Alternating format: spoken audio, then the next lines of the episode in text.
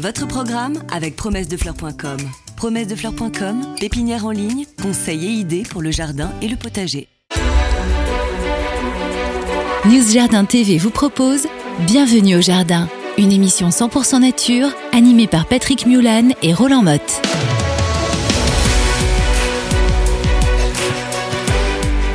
Bonjour, bonjour, bonjour, bonjour, bonjour à tous. Nous sommes le samedi 27 novembre, c'est notre 33e émission et c'est aussi le 331e jour de l'année.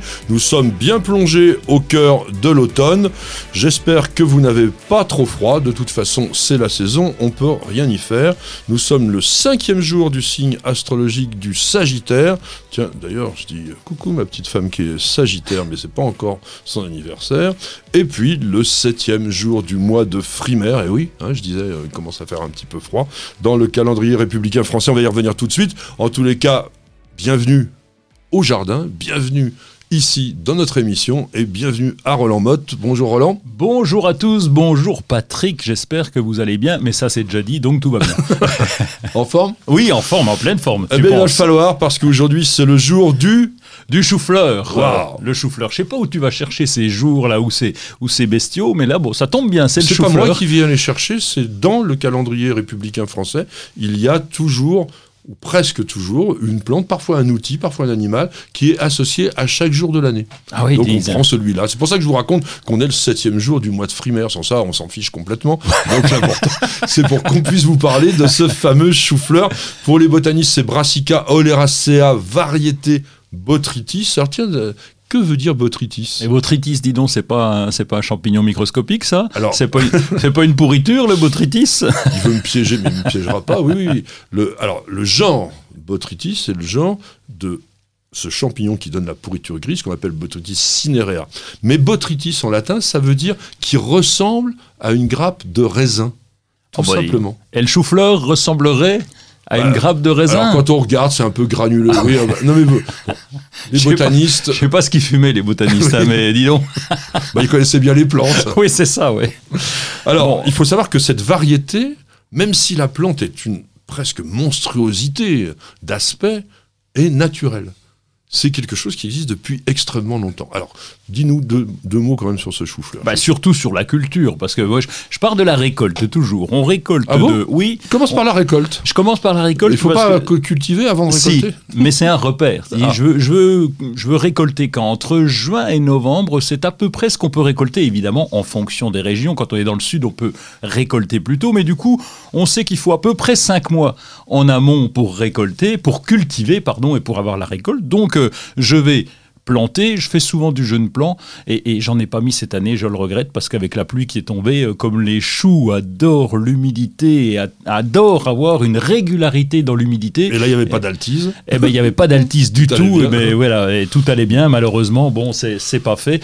Le chou-fleur, c'est quand même une culture un peu compliquée parce qu'il y a deux, trois petits ennuis qui peuvent arriver, en particulier que ces fleurs, ces fameuses fleurs, se mettent à monter en fonction de la météo. Et là, tu as un machin qui est tout moche et, et donc c'est pas très esthétique et c'est pas très goûtu. Alors sais-tu que justement c'est pas une fleur, mais c'est en fait le méristème, c'est-à-dire que c'est le tissu de croissance de l'organe de l'inflorescence, donc avant justement la fleur. Et c'est ça ce que tu viens de dire, l'important, c'est qu'il faut maintenir la plante dans un état suffisamment, on va dire, pas trop développé, avant qu'elle fasse ses jets parce que contrairement au brocoli qu'on confond parfois, le brocoli, c'est une véritable inflorescence. Alors que là, on a donc que ce tissu de croissance qui continue à grossir. Et puis, eh bien, si on récolte pas suffisamment tôt, eh bien, évidemment, on passe, enfin, on passe, le chou-fleur passe au stade de la floraison, et dans ces cas-là, il est plus consommable. C'est vraiment pas, euh, pas du tout agréable. Alors, sais-tu qu'en fait, on cultivait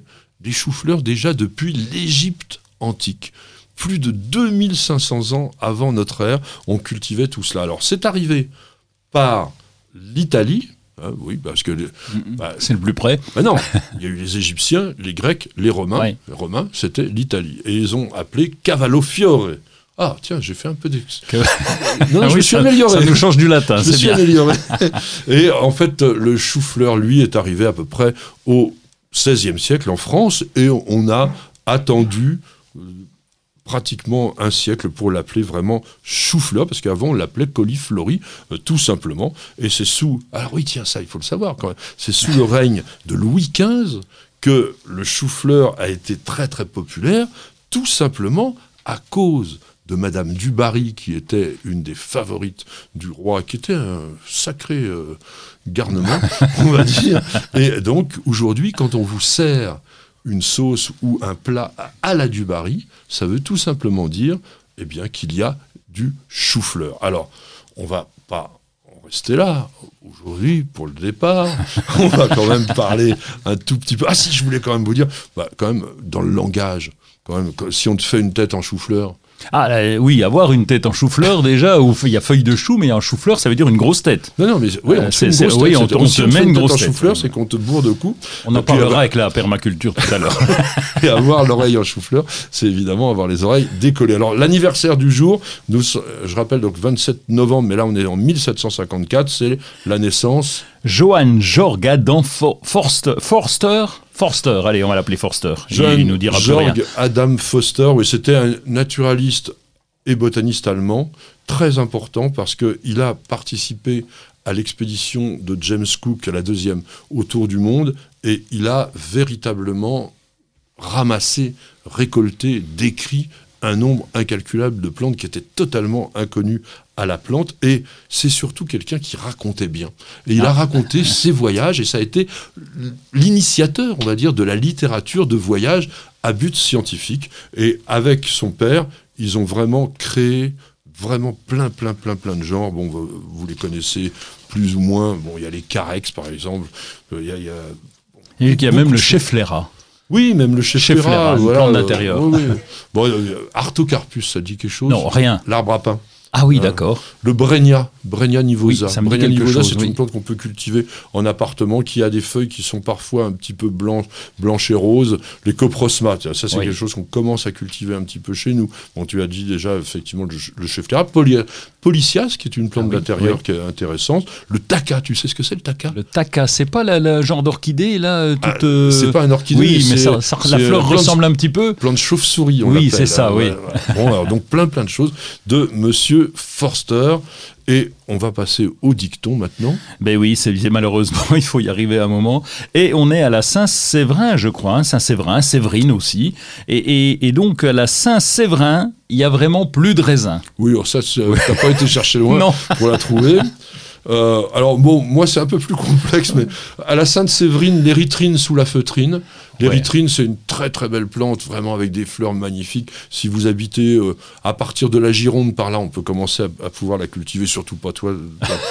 Et si à Sainte-Séverine, l'hiver, tambourine, mets ton jardin sous la pèlerine. Alors, KM. KM, KM, qui veut dire Karine Menzema, je crois. Et alors, quel arbre fleuri ou fruitier me conseillez-vous de planter sur un terrain proche de la Méditerranée? Alors là, il y a du choix quand même. Il y a un hein. choix absolument extraordinaire. Bon, on va parler des très très grands classiques qui sont incontournables. Vous pouvez bien sûr mettre des mimosas. Alors, j'insiste par rapport à une tendance qui est sur les plantes invasives. C'est vrai que les mimosas de semis sont devenus invasifs dans une grande partie, bah, au-dessus de la côte d'Azur, on va dire, dans la Provence. Dans l'arrière-pays niçois, voilà. voilà. Hmm. Quand ils sont greffés, il n'y a absolument aucun problème. Donc vous pouvez cultiver euh, le fameux gaulois astier, le mirandole, le rustica, qui sont vraiment des très très très beaux mimosas greffés et sans aucun problème. L'Albizia. Albizia Julie Brissin, oui, un grand classique. Alors on en trouve euh, en région parisienne aussi. Euh, ah, j'en ai vu en région parisienne. On va dire que la Touraine, ça serait mieux pour s'arrêter. Hein, L'Albizia, donc l'acacia ou mimosa de Constantinople, très joli, hein, ça fait des pompons plumeux, etc. Les agrumes, évidemment, donc tout ce qui est citronnier, mandarinier, oranger. Alors, bien entendu, hein, quand on dit proche de la Méditerranée, plus on est proche de la Méditerranée et plus on va pouvoir cultiver des végétaux quasiment subtropicaux. Il est vrai que du côté de Menton, par exemple, il y a des, jardins dans lesquels il y a des plantes que j'ai vues euh, que tout au bout du monde, et ça c'est complètement extraordinaire. Jacaranda. Oh, la jacaranda, c'est magnifique. Alors, c'est une plante inaccessible pour nous, les, les, les. Ah oui. Nord-Loire, Ah oui. c'est même pas la peine, mais qu'est-ce que c'est beau. Alors, je me contente des photos, mais c'est super- superbe. Alors c'est superbe, il n'a pas dit pourquoi, c'est parce que ça fait une floraison bleue qui est vraiment très intense et c'est rare, rare d'avoir des arbres bleus. On peut quand même se venger avec le Polonia un peu. Le Polomnia, oui, oui. hein, peut Qui tiendra faire- chez nous, lui. euh, enfin, au nord de la Loire, en tout cas. Voilà. Et alors au niveau évidemment fruitier, bah, tout ce qui est amandier, abricotier, pêcher, ça, ça ira très bien. Et puis pour terminer, un arbre qui est vraiment très élégant et intéressant, c'est le faux poivrier, le Chinus mollet. Oui, un petit arbre, hein, un petit arbre, et puis il fait ses petits, ses petites, euh, ses petits Mais grains de C'est poivre. d'ailleurs. Oui, oui, c'est c'est ça, les baies roses, ouais. Et le, le feuillage lui-même sent vraiment le poivre. Le porc est complètement retombant, c'est élégant, c'est sympathique et c'est surtout très beau. Vous n'avez pas la main verte Alors prenez-en de la graine avec nos paroles d'experts. Mes chers amis, je vous l'avais dit en préambule, nous sommes dans une période, moi j'appelle toujours ça la période descendante du jardin. C'est le moment où il fait de plus en plus euh, frais, etc. Et pendant lesquels il va falloir penser à protéger les, les plantes fragiles. On vient d'en parler pas mal de plantes fragiles avec la question précédente. Là, on va se mettre à protéger. Alors, je vais laisser Roland vraiment prendre les manettes de cette parole d'expert, oui, parce qu'en fait, il habite vraiment la région dans laquelle on ne peut pas se passer de protection hivernale. Alors on peut s'en passer à condition qu'on ait planté des végétaux qui, qui aient un petit peu moins d'intérêt, mais comment tu viens de citer euh, sur la question d'auditeur de, de KM euh, toutes ces plantes méditerranéennes dont, des méditerranéennes dont on a envie aussi, nous? nous, il n'y a pas de raison qu'on n'y ait pas droit au nord de la Loire. Et là, la protection hivernale, eh bien on l'a déjà commencé, en tout cas dans les pays les plus reculés, les plus avec le climat continental qui peut être très froid. On a déjà eu des premières gelées, donc il est, il est évidemment temps de rentrer ces plantes. Alors là, il y a plusieurs Bah formules. là, on va pas les rentrer, rentrer. on va essayer de, les, de maintenir à l'extérieur celles que l'on peut et avec des protections. C'est ça le but du jeu. Ah oui, ah oui. Alors, euh, Bah ouais, parce que les rentrées, c'est facile, je les rentre et puis je m'en je m'en Ah occupe non, plus. ah, c'est pas si simple. fainéant. Ah non, c'est pas si simple de les rentrer, je m'en occupe plus. Non, parce qu'il y a la température, il y a la température, il y a la lumière, il y a l'arrosage qu'on a tendance à oublier en se disant je les rentre et c'est bon, je les ressortirai au printemps. C'est pas si simple. Allez, l'extérieur. On y va.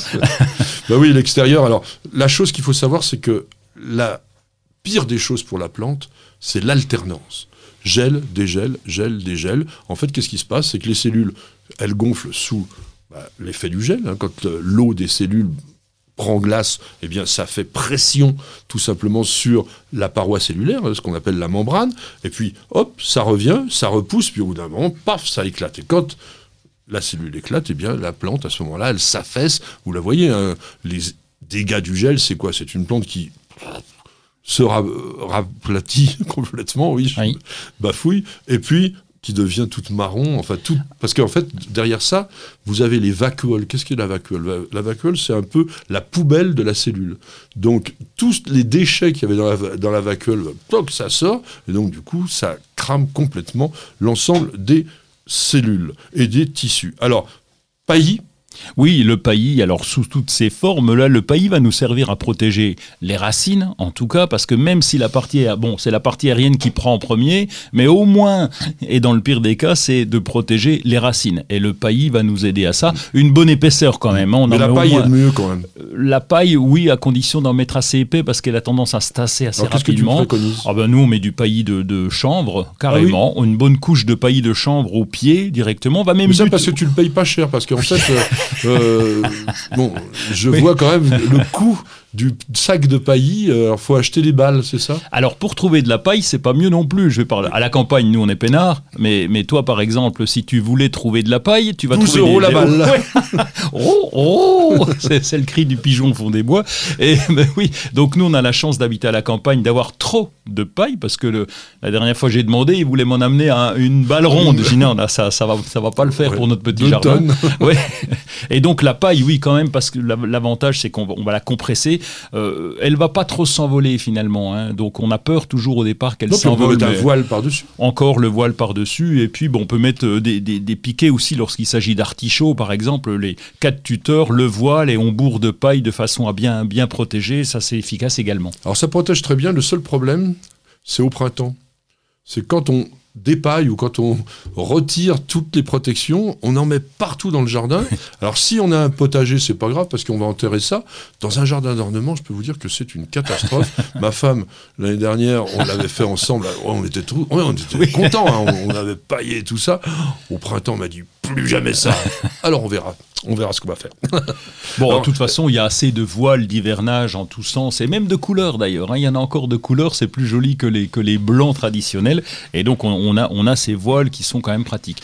Juste un détail pour le voile, c'est pas une protection euh, infinie. Hein. C'est, on va dire 4-5 degrés. Oui, voilà, oui, j'allais dire 3-4 degrés, mais ouais, on n'est pas loin. Oui, mais on peut mettre deux couches. Oui, mais c'est pas 8 degrés, hein. ça cumule pas. Non, ça cumule pas, mais ça aide un petit peu. Mais, euh, et le film plastique, qu'est-ce que t'en penses? Mais Je, n'en mets absolument pas. Pourquoi? Parce ça que respire pas. Ben, ça respire pas. On a toujours peur de la pourriture, tu l'as bien dit. En début. La peur, c'est la pourriture. Quand on couvre nos plantes et qu'il y ait une pourriture, ça, ça, ça, sera plus facilement provoqué avec le plastique. Alors moi, je veux donner un conseil, c'est quand même de récupérer les feuilles mortes. Tout simplement parce que des, des, tas de feuilles mortes, surtout que si elles sont grosses, parce que quand elles sont toutes petites, elles se décomposent très rapidement, mm. donc ça c'est embêtant. Mais si vous avez des platanes, si vous avez des gros érables euh, comme bah, les sycomores par exemple, eh bien vous avez toutes ces feuilles-là, ou alors au contraire par exemple, tout ce qui est cosse de bambou, vous savez, les, les spates, elles sont enveloppées par des espèces de trucs qui ne se décomposent pas. Bah, ça, vous pouvez les entasser et faire des protections avec. Ça, c'est quand même pas mal, puis ça coûte rien, ça. Oui, il faut avoir pas mal de bambou, oui. c'est non, non, il n'y a pas besoin d'avoir beaucoup de bambou. Ça tombe tout le temps. Il faut les récupérer. Euh, fibre de bois, sur euh, sur, non, on a du copeau de bois, nous on s'en sert en paillage, mais on l'utilise pas vraiment en protection. Euh, la sûre peut-être, en tout cas là aussi l'avantage c'est qu'on peut en trouver à condition d'avoir une scierie à proximité, et pour ça faut habiter dans les Vosges, sinon c'est plus compliqué. Enfin, entre autres dans les Vosges, mais autrement, euh, oui, c'est une, une protection qui va suffisamment aérer la, la, plante, elle pourra, en tout cas les racines ou le sol pourront respirer. pour terminer, je voudrais dire aux citadins qu'il y a un truc qui est tout bête pour faire des protections intéressantes au niveau des pots surtout, c'est de récupérer tous les copeaux qu'on a d'emballage en polystyrène expansé, toutes les chips euh, que vous avez, etc. Vous le récupérez, vous mettez dans un grand sac plastique, puis vous en avez après, ça vous coûte rien, puisqu'en fait, vous, dans les paquets que vous recevez, etc. Et puis, si vous n'avez pas ça, eh bien, vous pouvez aussi utiliser de la tourbe blonde, parce que la tourbe blonde, ça a du mal à s'imbiber au niveau de l'humidité, donc ça va garder à la fois, bon, ça va faire comme une couche protectrice, et ça ne sera pas humide. Et ça, c'est vraiment très important. Quand vous protégez des plantes en hiver, il faut plutôt qu'elles soient au sec. Bienvenue au jardin. Patrick Mulan, Roland Motte. Nous avons beau être pratiquement en hiver, c'est pas vrai, il va falloir presque attendre encore un mois, puisque l'hiver c'est au 20-21 décembre, euh, mais on a souvent l'impression d'être un peu en hiver dès qu'il n'y a plus de feuilles aux arbres, etc. ça donne cette impression-là. Eh bien, il y a quand même des actualités qui se passent dans notre jardin, ou du moins dans le monde du jardin. Roland, qu'est-ce que tu nous proposes? Eh bien, moi, je suis allé traîner euh, il y a quelque temps dans le concours international du Dahlia au parc floral, et puis euh, bah, il y avait 80 variétés qui ont été exposées, et donc le jury est là, il note, etc. Et là, eh bien, il y a un Dahlia qui s'appelle Alexandre Dumas, il a la particularité d'avoir été présenté par le lycée horticole de Coutances dans la Manche, qu'on salue. Eh bien, il a eu euh, le premier prix euh, des journalistes et le deuxième prix du critérium du public. Donc même le public a aimé. Alors c'est un dahlia, on peut le décrire avec des, un feuillage un petit peu rouge, tu sais, euh, oui, rouge carrément, des tiges assez grandes parce qu'il fait 50-60 cm, et puis des fleurs simples, ah. rouges, avec un petit cœur jaune qui est très très joli. Donc je comprends que les gens aient craqué, en tout cas que le jury ait craqué, parce qu'il est. En plus, il est très florifère. Donc là, c'est intéressant. Alors, il est particulièrement original parce que c'est vrai que bon le dahlia tout le monde voit un peu cette image du gros, de la grosse tête chevelue etc là on est sur de la fleur beaucoup plus simple par expérience je me suis rendu compte souvent que les dahlias à fleurs simples étaient plus rustiques. Alors là, ils nous le disent pas, mais on peut peut-être imaginer, notamment je crois que dans la Manche, ça doit pouvoir tenir le coup, de le laisser en permanence ah comme une plante vivace avec une petit, un petit paillis, comme on vient de dire précédemment, et ça devrait pouvoir marcher. Et il est vraiment, vraiment très beau. En revanche, je ne sais pas qui est-ce qui va le distribuer dans le commerce? Eh ben c'est souvent le problème, c'est qu'on a des belles plantes. J'espère que ça va venir parce qu'il a eu un premier prix, donc j'espère que des distributeurs vont s'intéresser à ce dahlia Alexandre Dumas. Eh bien voilà. Alors moi, je vais rester dans les végétaux, puisque en fait, à cette période de l'année, il y a quand même pas mal de nouvelles variétés de roses qui sortent. Et là, je voudrais attirer votre attention sur la gamme de rosiers qui s'appelle Friendly. Hein, ça veut dire amical, en fait, euh, de Meillan.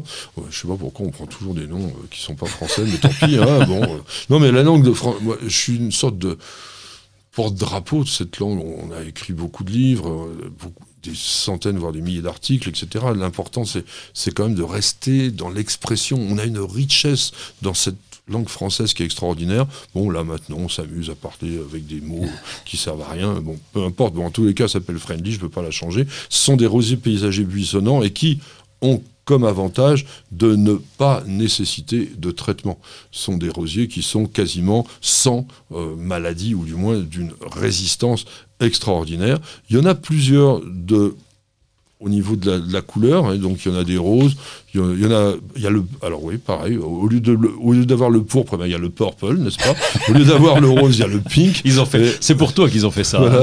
Euh, le rose très pâle, il s'appelle sweet, qui veut dire doux en anglais, et puis il y a le red, qui évidemment est rouge. Alors, les fleurs sont comme des églantines. Là, on est encore dans la simplicité, et on aurait l'impression qu'aujourd'hui, la tendance chez les obtenteurs va vers cette simplicité que l'on apprécie dans les jardins qui sont de plus en plus, on va dire, rapprochés de la nature. Dans un jardin comme mmh. celui de Roland, par exemple, ce type de plante va très bien parce que c'est un jardin que tu laisses assez sauvage et c'est plus joli, non? Oui, c'est plus joli parce que ça va pas nous chercher des fleurs compliquées. On l'a vu avec le dahlia, c'est pareil avec le rosier. On avait la mode des grosses fleurs, d'un genre de chou-fleur, on va dire, pour les rosiers. Et là, c'est tellement joli quand c'est simple, d'autant qu'ils sont très très florifères quand même. Voilà, c'est surtout ça. Et j'avais souvent dit aux obtenteurs, vous avez confondu la rose et le rosier.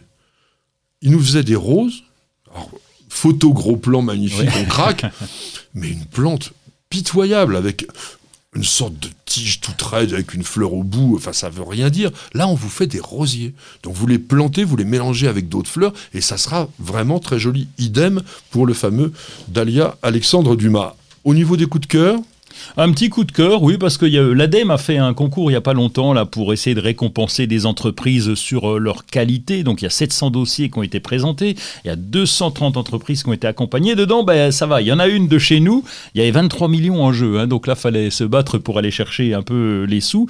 Et c'est Insectophère, chez, quand je dis chez nous, dans le monde du jardin, Insectophère, une entreprise euh, d'Auvergne-Rhône-Alpes, qui font euh, bah, des... Bah, c'est pas Insectophère, c'est un Insectosphère. Insectosphère, pardon, insectophère. Pourquoi j'ai dit ça, moi C'est marqué en gros, là. Oui. sont durs comme du fer. oui, c'est ça. Insectosphère. Et donc, euh, ils, font de, ils, vont euh, élever des, petites bestioles en biocontrôle, en particulier bah, des coccinelles, comme tout le monde, mais aussi d'autres petites bestioles. Ils sont très forts en chrysope. Ils sont très en chrysope, on, oui, les, on les avait invités euh, dans les toutes premières émissions, là, à l'époque où on avait un invité par téléphone, et c'était très intéressant. Et nous avons sur News Journal TV une vidéo qu'on a fait avec des auxiliaires sur les cochenilles et qui viennent de chez Insectosphère. Et puis pour terminer, juste, juste, très très rapidement, en petit coup de cœur pour moi, le réaménagement du parc du château de Maison à Maison Lafitte, c'est un immense domaine de 500 hectares et qui se transforme petit à petit avec, ben, on va dire, le talent d'un paysagiste que j'aime bien qui s'appelle Louis Bennec. Et puis, euh, ça a été commencé en juillet 2020, ça va continuer et il faut aller voir cet endroit-là et bravo à ceux qui travaillent sur le paysage. Et maintenant, Qu'est-ce qu'on fait eh On la pub, la pub, la pub. Non, mais tu veux pas un petit café euh, entre temps Ah bah alors là, oui, c'est offert gentiment. Vous buvez un petit café, vous restez avec nous. On a une très très courte page de publicité. Vous avez toujours rêvé d'avoir la main verte? Avec EasyBio, c'est gagné. EasyBio vous conseille et vous accompagne en vidéo directement dans votre jardin. Découvrez une gamme complète de fertilisants pour vos plantes d'intérieur et d'extérieur, votre gazon et votre potager. Après application des produits, vos végétaux sont mis dans des conditions idéales de développement. Plus de floraison, plus de récoltes et un beau gazon. Tous nos produits sont fabriqués en France, en Bretagne. Ils sont élaborés à base de matières naturelles et conditionnés dans des emballages éco-responsables. Derrière EasyBio se cache une belle équipe de jardiniers experts et amateurs qui prônent la réussite au jardin et qui a à cœur de vous donner la main verte. Alors, n'attendez plus pour tester les produits EasyBio.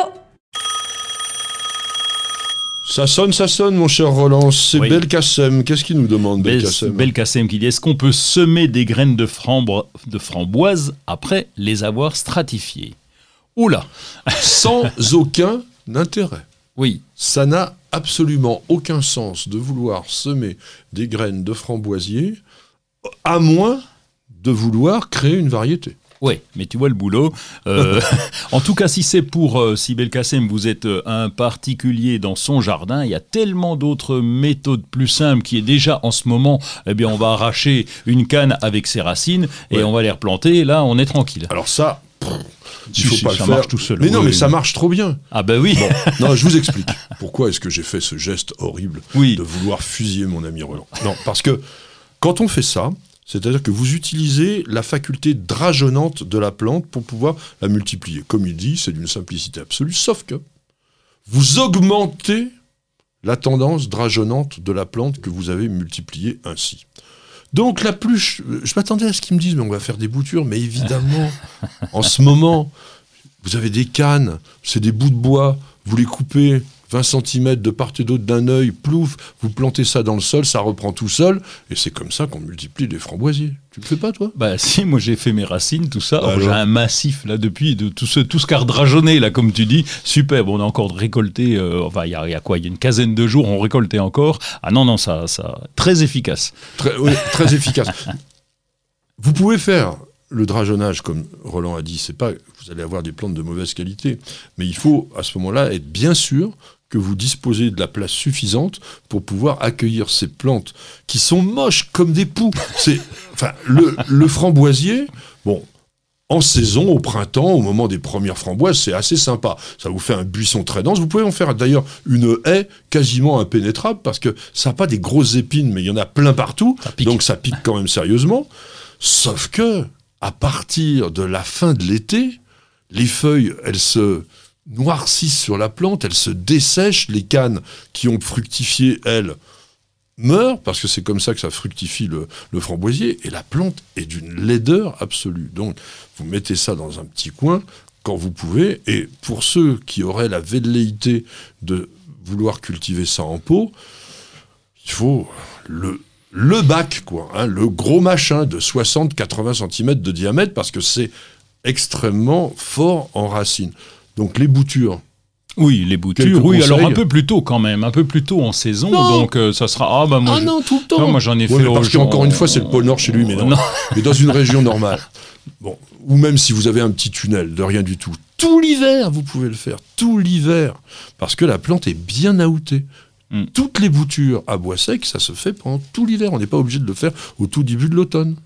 Mais je les ai fait au, au début de l'automne et ça a bien pris. Oui, mais bon. non, mais ça, ça prend bien. Mais si vous Oui. si on n'est plus au début de l'automne, donc si Ah on bah l'a non, on en fait, est loin, on oui. peut encore le faire. Donc faut pas décourager. En tous les cas, Belkacem, nous on vous décourage totalement pour faire le semis parce que vraiment. Ça n'a pas d'intérêt, d'autant que vous allez obtenir des trucs dont vous ne savez strictement pas la valeur gustative. Vous allez avoir des framboises, peut-être qui seront grandes comme mon oncle. Euh, on ne sait pas. Parce que, encore une fois, c'est hybridé par les insectes, etc. Donc on évite de faire ce petit problème-là. Vous cherchez la petite bête? Toutes les réponses dans le dossier de Bienvenue au jardin.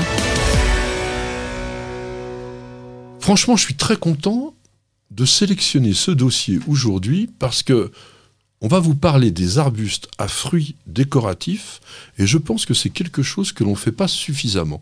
On pense toujours au feuillage, on pense toujours aux fleurs, mais les fruits, en cette saison, ça vous apporte un élément, pour certains bien entendu, pas pour tout le monde, qui est très intéressant. Et très décoratif. Alors Voilà. intéressant pour la biodiversité parce que les oiseaux souvent vont se régaler et puis parce, parce que c'est très joli quand tu vois un pommier couvert de givre, un petit pommier euh, Everest avec ses toutes petites pommes couvertes de givre, c'est c'est un spectacle magnifique.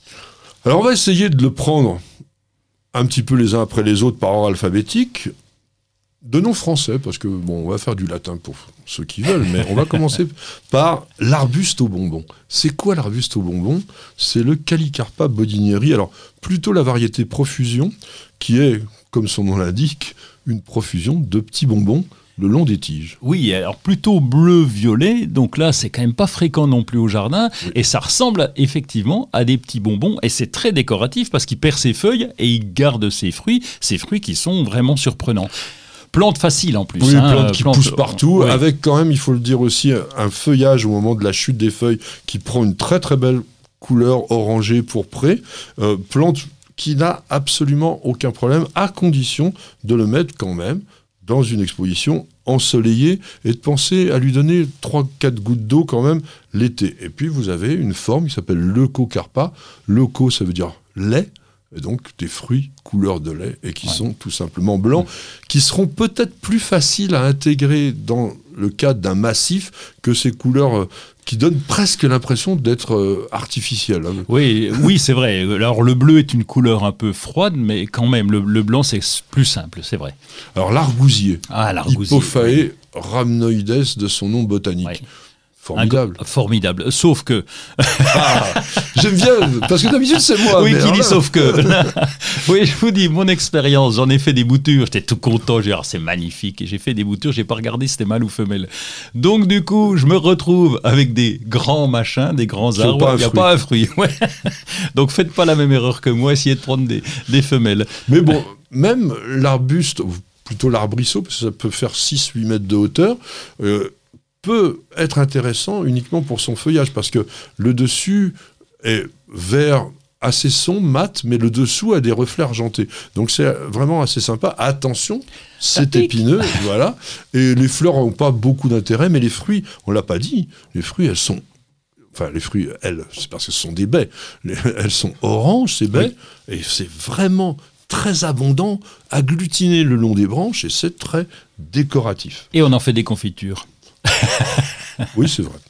Alors, le buisson ardent, c'est-à-dire le pyracantha, c'est une des plantes les plus incontournables à ce niveau-là. Mais c'est intéressant le pyracantha pour deux autres choses. Fleurs, Oui. Ah oui, la floraison magnifique. mais une explosion de blancheur au printemps, et puis des épines. Alors ça peut être un inconvénient, mais quand vous voulez vraiment une plante défensive pour faire une haie impénétrable, le pyracantha, ça fait partie de ça. C'est une plante extrêmement poussante. Ça vous fait euh, ouais, près- 1m50 dans l'année sans aucun problème. Donc ça nécessite aussi d'avoir des gants et des sécateurs. Mais en ce moment, en fonction des variétés, vous en avez qui sont couverts de fruits soit rouges, soit oranges, soit jaunes. T'en cultives? Non, parce que c'est tellement compliqué. Et puis, Non, c'est pas euh, compliqué. ah, si, je- si. C'est- enfin, Compliqué quand je dis c'est compliqué, euh, lorsque j'étais euh, dans le monde du paysage et je travaillais quand j'étais tout jeune et on s'est tapé des haies à tailler, mais Ah. c'est- une horreur. Ah bah parce que ça pique. Ah bah oui, puis quand t'es le petit jeune, c'est on te demande de ramasser les déchets. Donc là, t'as intérêt à avoir des gants, donc c'est vrai que ça, ça calme. ça calme. Alors, on va aller rapidement sur celui-là. La clématite, la clématite flammula, qui est la clématite des haies, c'est vrai que ça fait quand même des fruits, des fructifications vaporeuses. Elles sont comme des cheveux, je dirais. Mélanger ça dans une haie, ça peut être vraiment quand même très sympa. Alors attention, euh, il y a des gens qui ont quand même une réaction euh, ép- avec l'épiderme au niveau euh, simplement dermique, hein, euh, qui est euh, négatif par rapport à ça. Ça peut vous faire bon, une espèce d'enflure, mais c'est pas grave hein, en soi. Cotonéaster, ça on ne peut pas passer à côté. Oui, c'est un grand classique. On connaissait l'horizontalis parce qu'il fait 60-70 cm de haut, il va se répandre. C'est les boules rouges sont magnifiques euh, en ce moment, mais le, le feuillage aussi est très joli. Il est qu- quasiment rouge. Et puis des cotonéastères, on en a, on en a pas mal. En particulier le d'Amérique est tapissant. On peut Très, très- marcher dessus. Ouais. Ah oui, oui, c'est vraiment Ouais. très joli. Et puis après, en buisson, bah, vous avez Franchetti et Lacteus qui se ressemblent un petit peu. Et si vous en voulez un beaucoup plus grand, bah, vous avez Salicifolia à feuilles de saule. Et tous sont aussi fructifères les uns que les autres. Là, on est dans la couleur totalement rouge. On va passer à l'épine vinette, c'est-à-dire pour les botanistes au berbéris, qui sont des plantes extrêmement variables. En fonction des espèces, on va avoir des fruits de couleurs très différentes. Certains sont même bleutés au départ et puis rougissent, d'autres qui sont carrément rouges, il y en a qui sont roses. Donc c'est vraiment intéressant et tu vas me dire, il y en a qui sont comestibles. Oui, il y en a qui sont comestibles, oui, bien sûr. Euh, on, on a le, le berbéris traditionnel. Bah, vulgaris. Vulgaris, voilà, donc qu'on a planté au jardin, qui est parfait, qui fait des petites baies. Et puis, il y en a des très décoratifs. Quand je pense à Julianae, qui a des petites Ah. feuilles magnifiques, Ouais, ouais, avec un fruit un petit peu sombre, là, euh, qui est vraiment très joli. C'est plus joli que le classique, la Tropurpurea, qu'on voit malheureusement régulièrement, qu'on plantait. là. Oui, mais Ce qui fait des fruits bleus. Oui, mais quand ça, on le laisse pousser, quoi. Ah bah si on le taille pas comme un malade, mais voilà, oui. Je vous le montrerai pour ceux qui regardent la vidéo. Vous allez voir les fruits de berbéris quand il y a en plus la couleur d'automne qui commence à être à la fois pourpre et doré, plus les fruits bleus, ça le fait quand même. Alors, un que j'adore vraiment, c'est le fusain d'Europe. On l'appelle le bonnet d'évêque parce que la forme du fruit est en bonnet d'évêque, et là, le fruit, il est incroyable. Oui, il pousse vraiment à l'état sauvage. Donc là, pour le faire pousser, on est peinard. On le trouve au bord des ruisseaux, par exemple, et donc dans un jardin, c'est magnifique. Et puis la couleur des feuilles. Et puis surtout la couleur du fruit qui est rose, avec une petite harie euh, euh, orangée, jaune-orangé. Donc ça fait une- vraiment une couleur vraiment incroyable. Le hou, Ah bah oui, alors classique, là, faut se préparer à aller le chercher pour Noël. Euh, bon, oui, le hou qui va pousser presque sans problème quand même. hein. Il faut un endroit un petit peu, pas trop plein soleil Voilà. quand même. Il faut un petit peu d'ombre. Euh, Oui, parce que quand on le voit en forêt, il est souvent à l'abri des grands arbres et donc euh, ça sous-entend qu'il lui faut un petit peu d'ombre. Mais le hou forestier n'est pas vraiment le plus intéressant. Il y a énormément de cultivars qui ont été développés.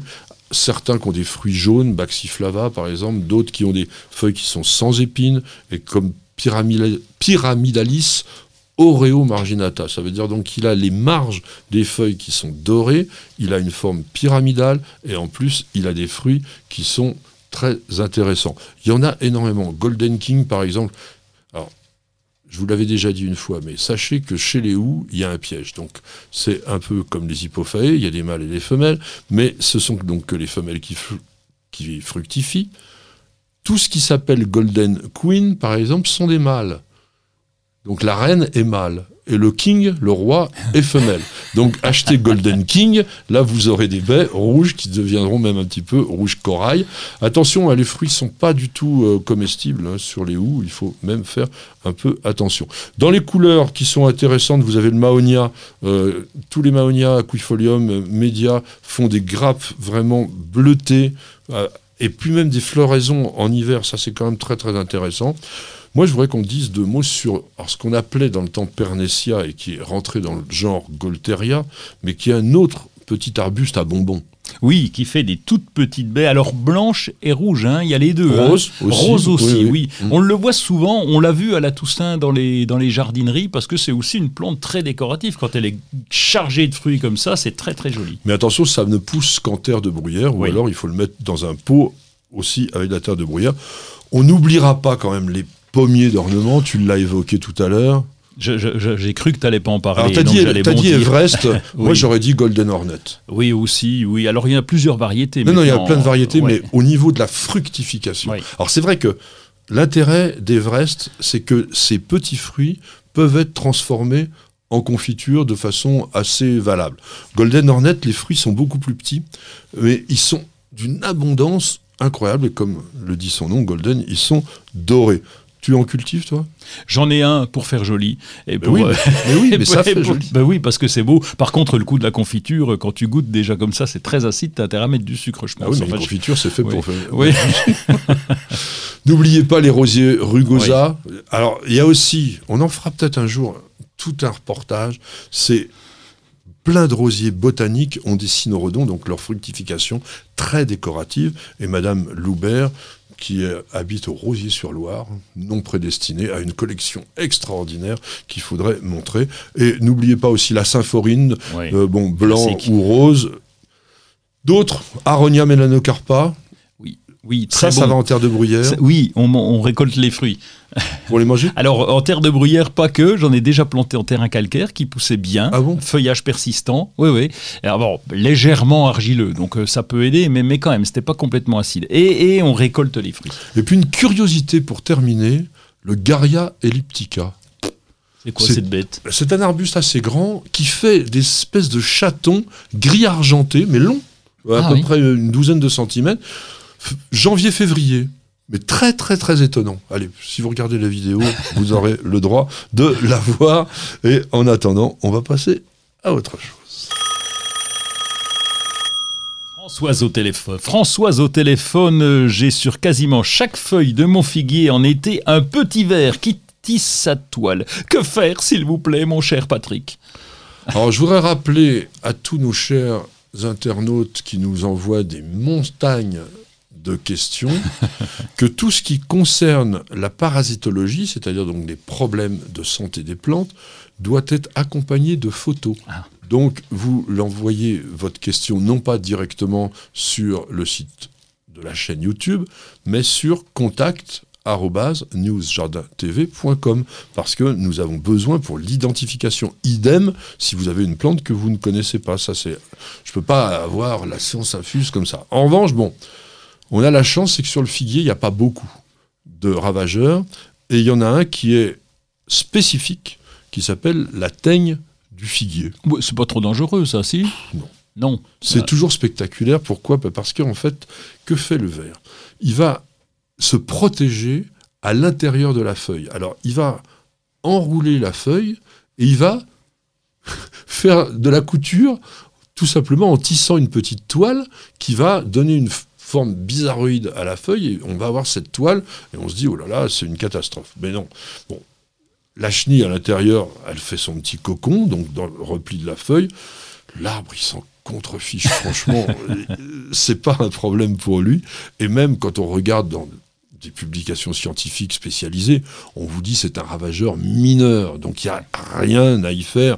Si vraiment vous voulez, vous pouvez mettre un petit peu de, de Bacillus thuringiensis, puisque c'est efficace contre les chenilles et que c'est accepté en culture biologique, mais franchement, les petits dégâts que vous voyez en juin-juillet, n'oubliez pas aussi une chose, c'est que le monde de la nature, après ça je pense que ça va faire plaisir à Roland, est fabriqué de telle façon que tout s'empile. C'est-à-dire que cette fameuse teigne qui se nourrit un peu de nos feuilles de châtaignier, elle a des prédateurs qui vont s'en nourrir et qui eux-mêmes seront certainement mangés par d'autres prédateurs plus gros. Donc elle joue un rôle quand même dans l'ensemble de l'équilibre écologique et avoir une envie d'éradication, ça n'a franchement pas vraiment d'intérêt. Oui, bah, tu as tout dit parce que c'est vrai qu'on a tendance à vouloir éradiquer. Ce mot-là n'existe pas en jardinage au naturel. On accompagne. On accompagne et maintenant on va s'accompagner de quelques petits messages publicitaires très très courts et puis on se retrouve tout de suite. Parce qu'on devrait tous commencer la journée par un bol d'oxygène. Parce qu'il y a des réveils qu'on échangerait contre aucune grasse mat. Parce que mettre du beau partout, ça fait du bien tout le temps. Parce qu'une bonne promenade, ça fait battre deux cœurs. Parce que ça fait grandir de faire pousser quelque chose. Parce que le circuit le plus court, c'est entre votre jardin et votre cuisine. Parce qu'il y a des rencontres qu'on n'oubliera jamais. Parce qu'un monde meilleur, ça commence d'abord chez soi. Et parce qu'on n'a jamais eu autant besoin de se reconnecter à la nature et à la vie. Truffaut, mettons plus de vie dans nos vies.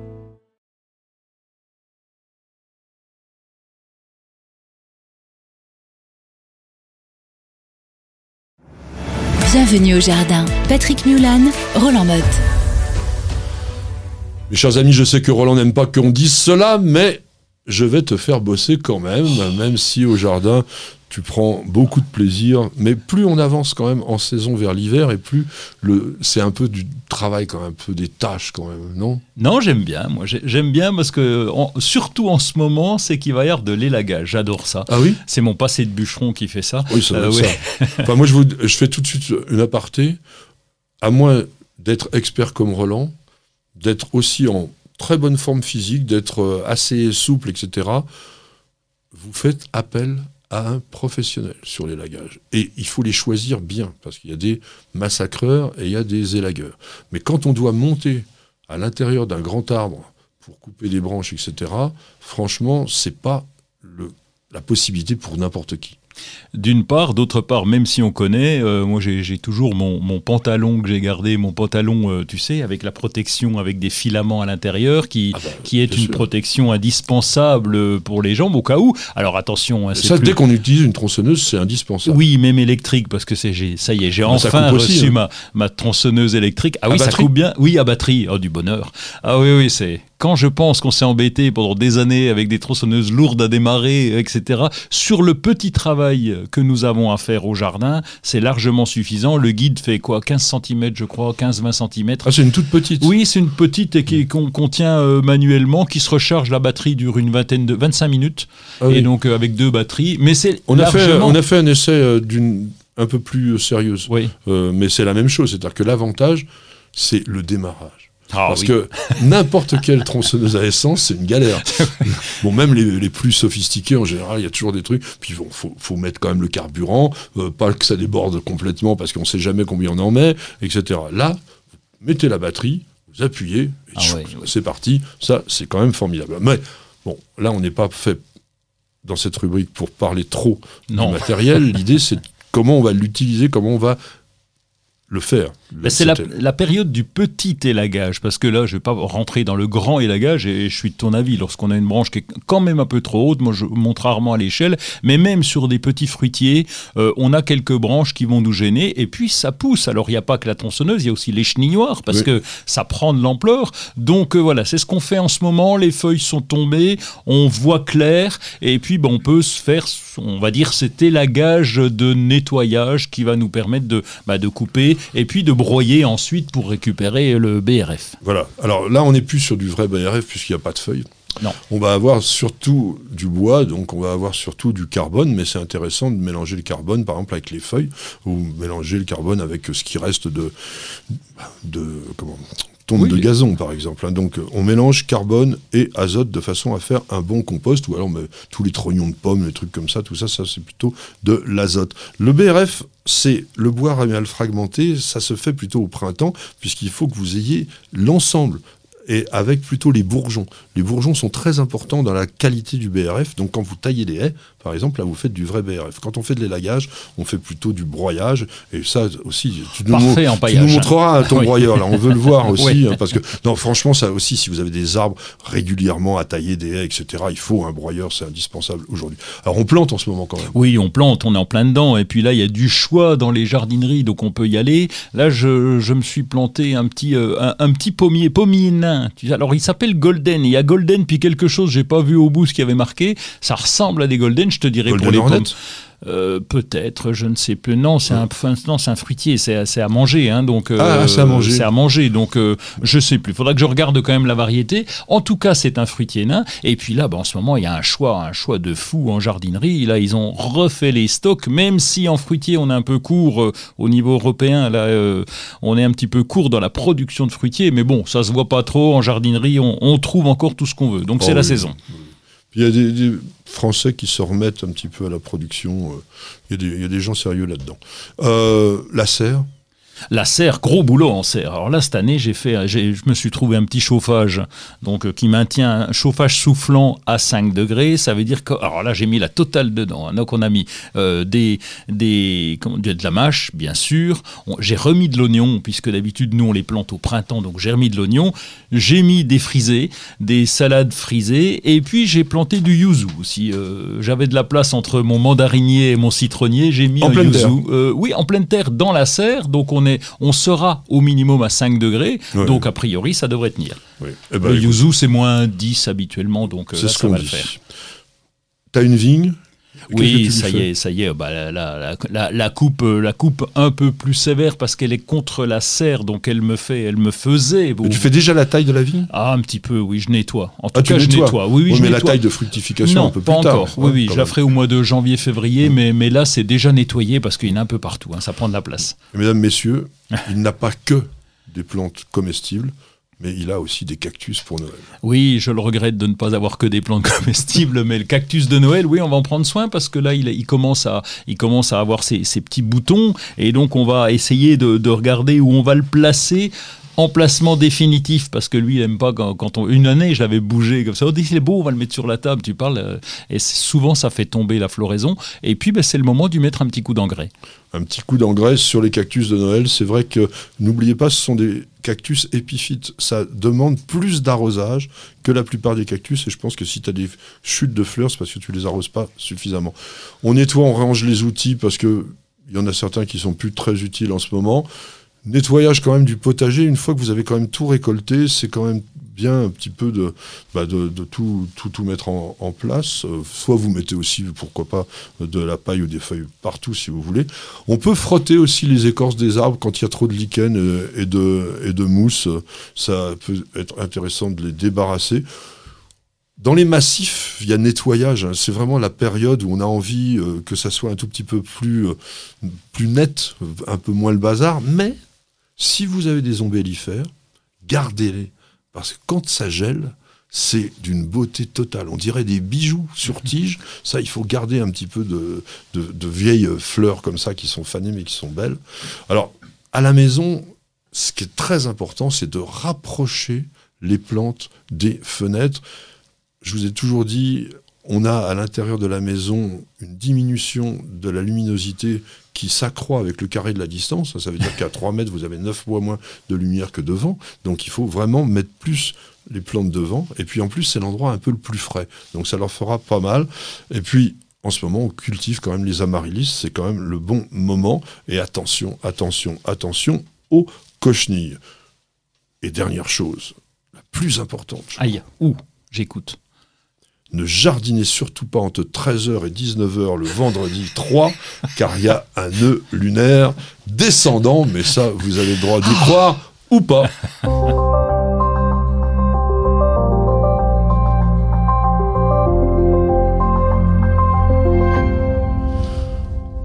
Nous allons le lire, c'est vraiment la bonne époque et dans les semaines qui vont venir, à partir d'aujourd'hui, nous vous présenterons des livres cadeaux un petit peu pour les fêtes de fin d'année. Je trouve que c'est toujours formidable de pouvoir offrir un beau livre ou un livre très intéressant à des gens qui aiment bien le jardin. Et il y a beaucoup de choses qui sont publiées en ce moment. Mais avant d'en parler, je voudrais que Roland nous emmène sur Internet. Il a découvert un site assez rigolo de petites annonces euh, SOS Jardin, quoi, un petit peu, non? Ouais, et puis SOS voisins aussi, en disant les voisins ont des capacités, pourquoi ne pas en profiter? Ça s'appelle kiwiz.fr, K-I-W-I-I-Z.fr, et là, vous faites des offres ou vous faites des demandes. Alors, bah, faire son jardin, par exemple, vous êtes un peu fatigué, etc., il y a de l'élagage à faire, justement, et bien, vous avez demandé si vous avez un voisin qui est capable de le faire. Prêter son jardin, on avait vu un site où on ne faisait que prêter les jardins, ben là, on va pouvoir le prêter aussi. On peut prêter des outils. Et là, quand on parle de, de scarificateur ou de broyeur, par exemple, autant en acheter un pour le lotissement et puis c'est gagné. Donc on peut le prêter. On peut aider à la récolte. Si on a trop de récolte, eh bien on va passer la- l'annonce. Et puis après, il y a d'autres, les déménagements, par exemple. hein. Si vous demandiez à votre voisin de vous aider pour déménager, eh bien vous allez sur kiwiz.fr. Ouais, c'est une bonne idée. Alors après, est-ce que ça marche? Ça, c'est une autre histoire, parce qu'en France, on est quand même un tout petit peu individualiste la plupart du temps. Et on le regrette. Donc je vous avais promis des beaux livres. Je vais commencer par certainement le plus beau de ceux que j'ai reçus. Regardez, c'est même un coffret. Il faut sortir le livre de ce coffret. Ça s'appelle Feuillage. Alors Feuillage, c'est pas vraiment sur les feuilles, mais c'est sur les feuilles de façon indirecte. C'est-à-dire que c'est un livre d'art. On va voir dans l'art, d'ailleurs, il faudrait que je demande à mon ami Roland de m'aider parce que il est tellement grand ce livre. On va, on va voir donc des, des chefs-d'œuvre de la peinture. On va voir des endroits comme ça qui sont avec des plantes qui sont mises en scène. Le livre est extrêmement érudit. Ça veut dire que la plupart du temps, le texte demande quand même qu'on s'y accroche vraiment parce que la personne qui a écrit ça, qui s'appelle Clélia No, est, on va dire, une super experte dans le domaine de l'art. Donc elle vous raconte des choses qui sont parfois un peu complexes pour un non-initié. Mais ce qui est très intéressant dans ce livre, outre effectivement les illustrations, vous avez des, des- des choses Ouais. comme ça, c'est de voir à quel point le feuillage, par son architecture même, peut jouer ou a joué un rôle dans l'art lui-même. Et ça, c'est pour nous, qui sommes des naturalistes de sentiments, c'est très intéressant parce qu'on voit quelle est l'importance de la nature dans toute notre culture. Et donc, c'est un, un vrai livre de collection. C'est chez Azan, ça coûte 99 euros. Un beau Euh, cadeau. Donc, c'est un vraiment très très beau cadeau. Ça. C'est presque aussi à un moment donné un livre un peu mystique parce que euh, il vous parle des puissances du végétal, ils analysent toute l'intensité, toute la grâce que peut nous apporter ce qu'elle appelle l'écologie des formes. Donc on est, je vous dis, vraiment dans quelque chose qui est très intellectuel, mais qui vous fait réfléchir. Et si vous avez autour de vous, ou même pour vous, pourquoi pas, envie d'avoir quelque chose un peu exceptionnel. Donc ce livre Feuillage des éditions Azan. Alors, j'ai un autre livre là sur la table qui est. Ça, c'est une Bible. Bon, d'abord, Monsieur Marc-André Solos, son, son auteur, j'ai le plus grand respect pour ce personnage qui est un scientifique qui travaille au Muséum d'histoire naturelle et qui a la faculté de vous raconter les choses les plus compliquées qui soient avec un langage à la fois imagé et prenant et passionnant et qui vous emmène vraiment dans des choses que vous n'auriez pas imaginées. Il a écrit précédemment un livre sur ce qui se passe dans le sol, sur la vie du sol. Il a écrit un livre, on peut même pas imaginer que ça puisse exister, mais je peux vous garantir que c'est extraordinaire sur les tanins, qui sont des substances pratiquement pas connues, mais qui sont dans notre vie permanente. Et là, il vous sort l'origine du monde. Alors c'est pas le livre de, c'est pas Gustave Courbet, hein, on vient de parler de l'art. Là ici, on est sur l'histoire naturelle du sol et ce qui est facétieux à l'intention de ceux qui le piétinent.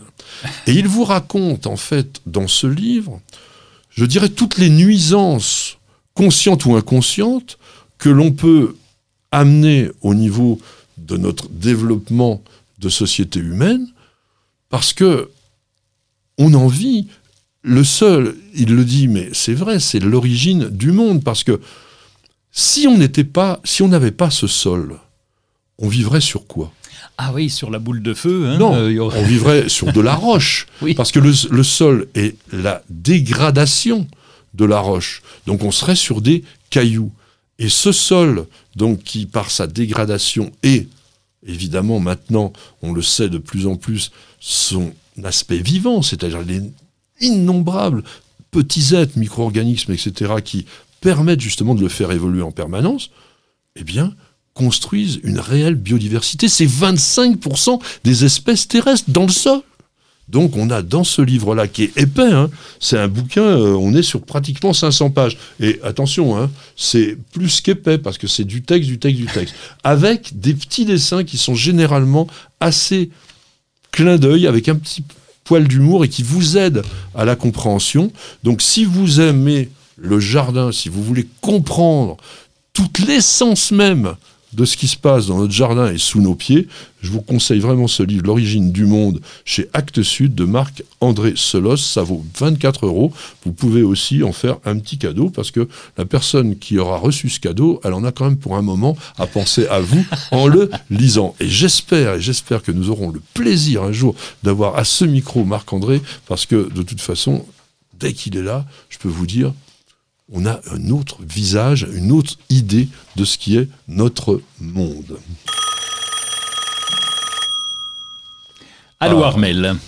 Armel qui nous demande qu'est-ce exactement que le guano, comment l'utiliser au jardin et pourquoi est-il si difficile d'en trouver aujourd'hui?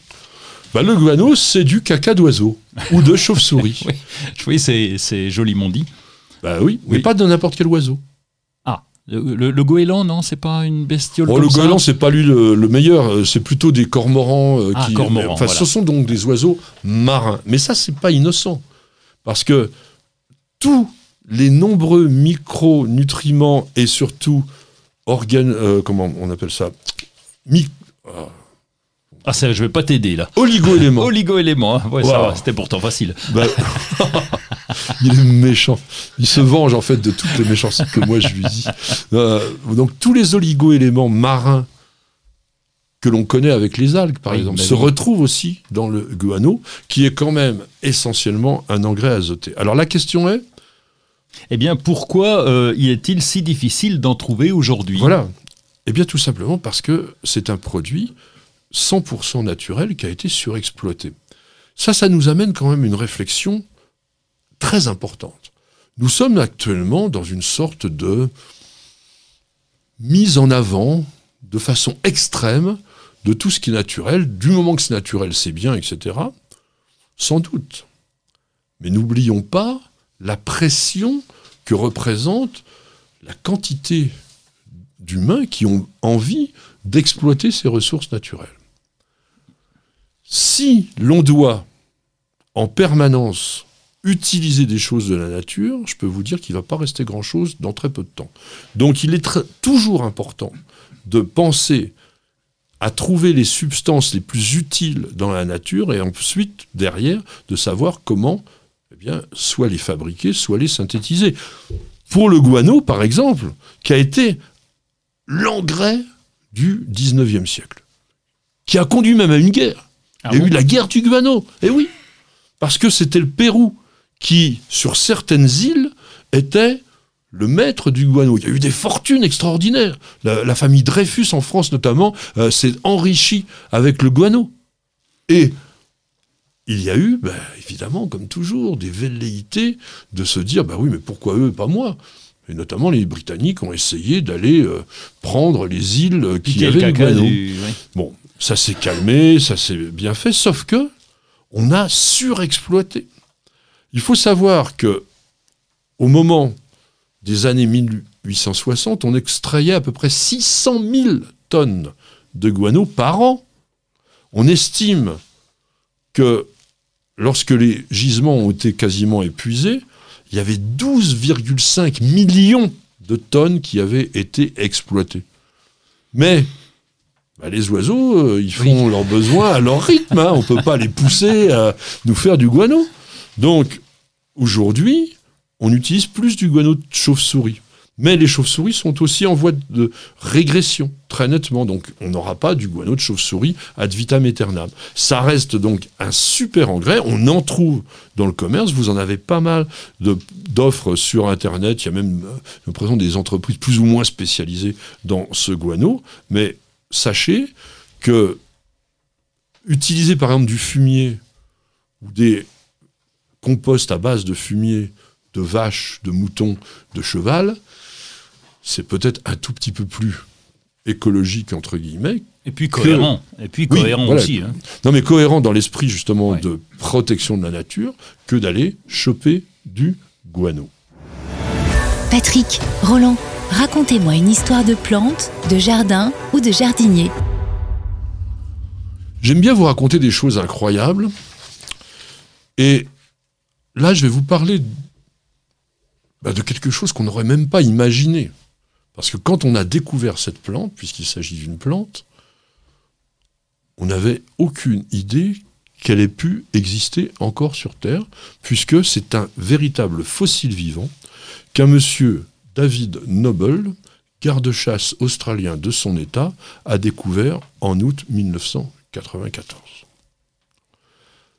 Ce garde-chasse explorer un lieu qui est vraiment très très beau, qu'on a eu l'occasion de voir avec ma petite jardinière quand on a été en Australie, qui se situe à l'intérieur des terres, un petit peu au nord de Sydney. C'est le parc national des Blue Mountains, donc les montagnes bleues.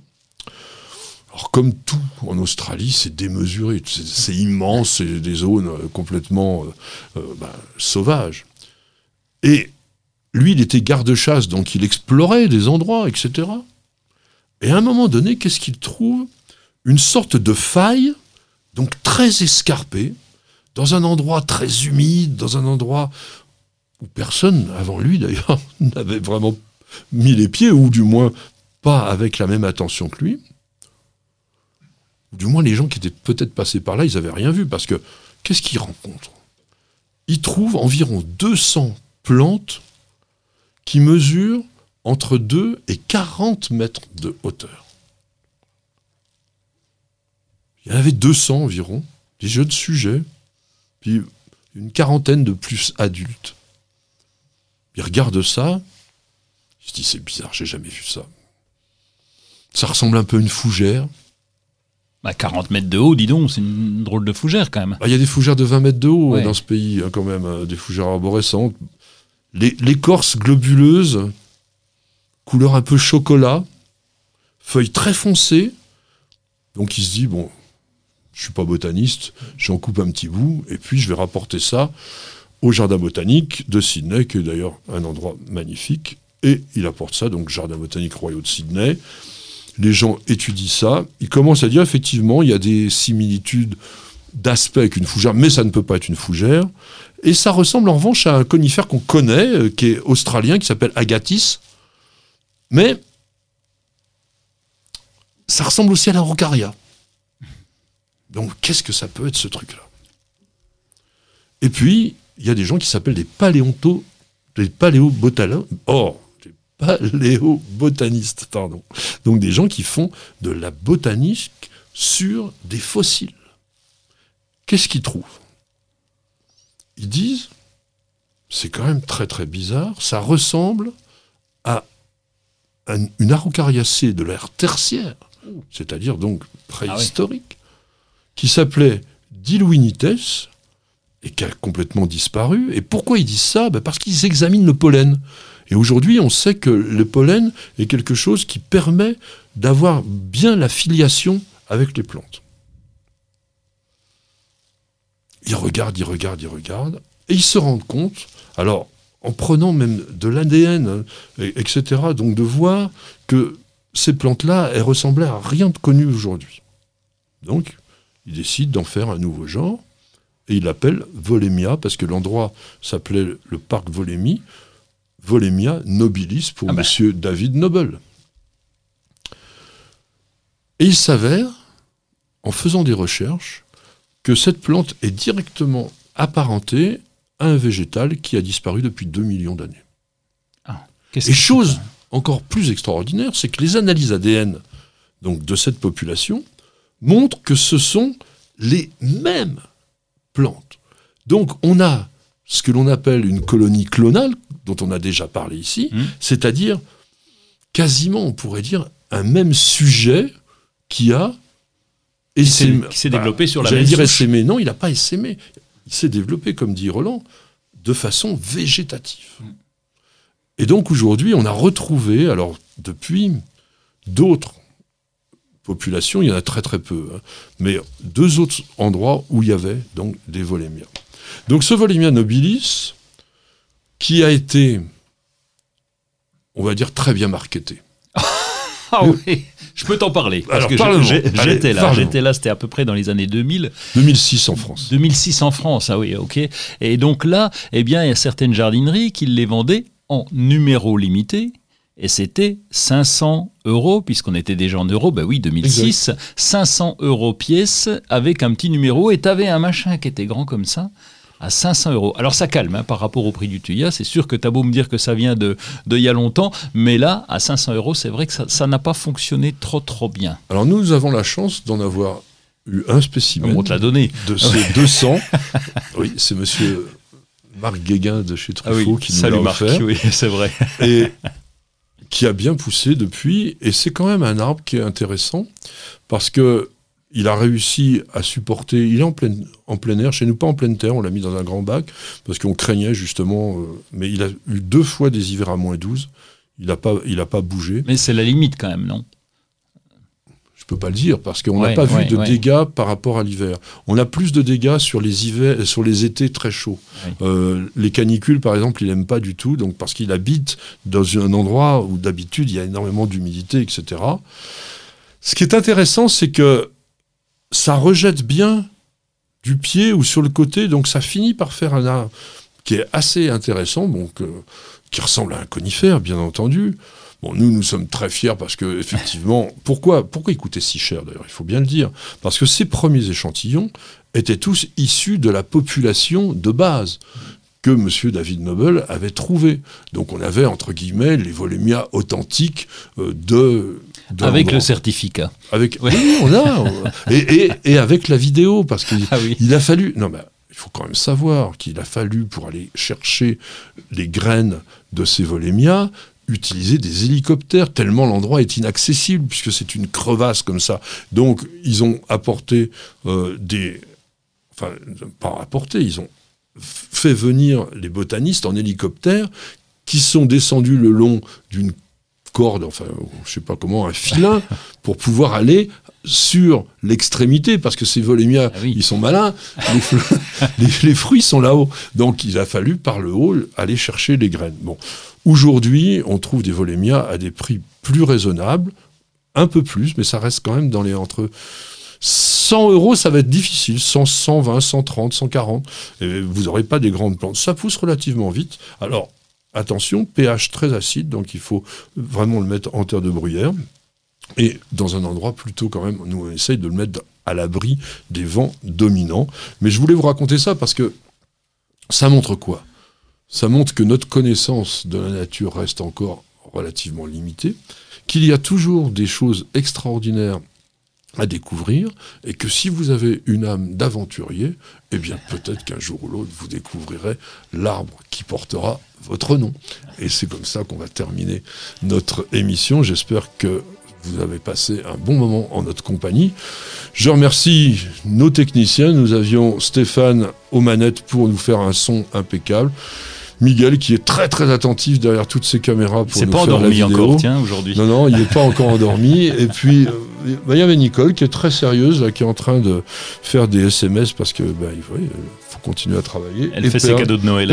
Perle, vous l'entendrez jamais parce que c'est le plus mignon de petits chiens et c'est notre mascotte. Et puis Roland, on te retrouve bah, non seulement très bientôt avec nous, Ah bah oui, la semaine tard prochaine. la semaine Hein prochaine. Oui, on va faire et comme puis ça. sur tous les sites internet. Et n'oubliez surtout pas de regarder les vidéos de News Jardin TV. Il y en a pour tous les goûts. Et on vous dit à la semaine prochaine et bienvenue, au jardin.